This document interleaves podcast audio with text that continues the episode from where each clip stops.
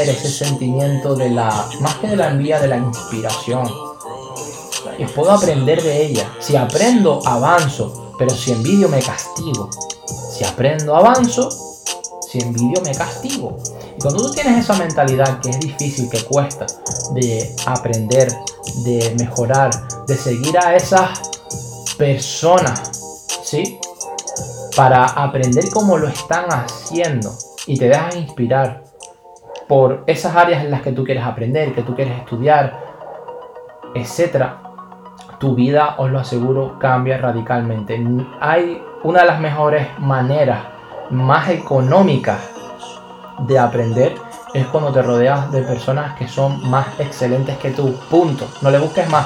Cuando son más excelentes que tú y tienes la honestidad, la verdad de aceptarlo, de asumirlo.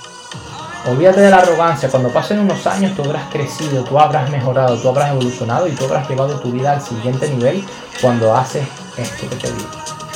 Ojo, ¿eh?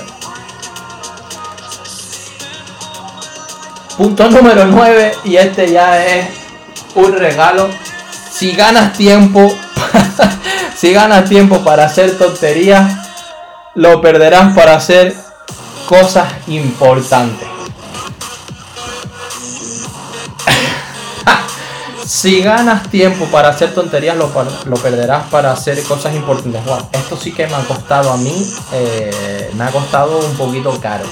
Me ha costado un poco caro, porque muchas veces mm, nosotros tenemos que saber qué es lo mejor que funciona, ¿sí?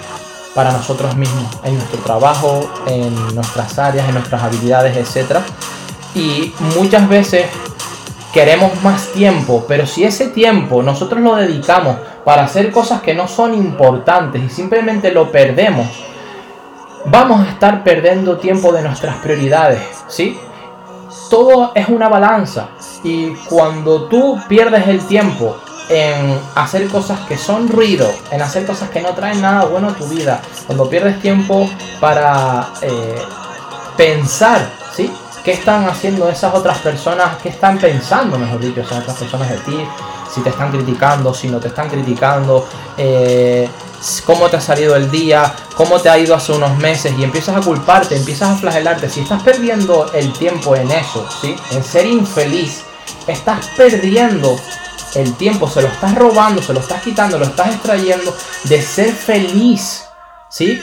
Contigo mismo, contigo misma, con esas personas. Estás quitándole tiempo a tus objetivos. Estás quitándole tiempo a tu día, a tus proyectos. Y os lo aseguro, hay dos cuentas. Una cosa es la cuenta económica, la cuenta monetaria, la cuenta del billete, de la lana, de la plata.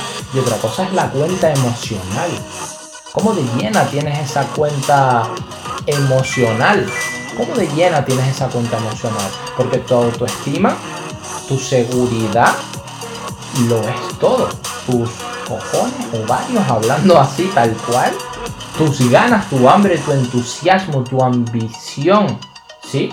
El nivel de acción que tú pongas lo va a marcar todo. Y si tú sigues culpándote, si tú no te perdonas, si tú sigues escuchando a esa gente que, que critica, si tú sigues perdiendo el tiempo en algo en el que tú no puedes cambiar el resultado, la vida de cierta forma te va a extraer esa energía de, este presente y de ese futuro, de esa felicidad que tú pudieras estar teniendo ahora mismo, en pos de estar imbuyéndote en el pasado.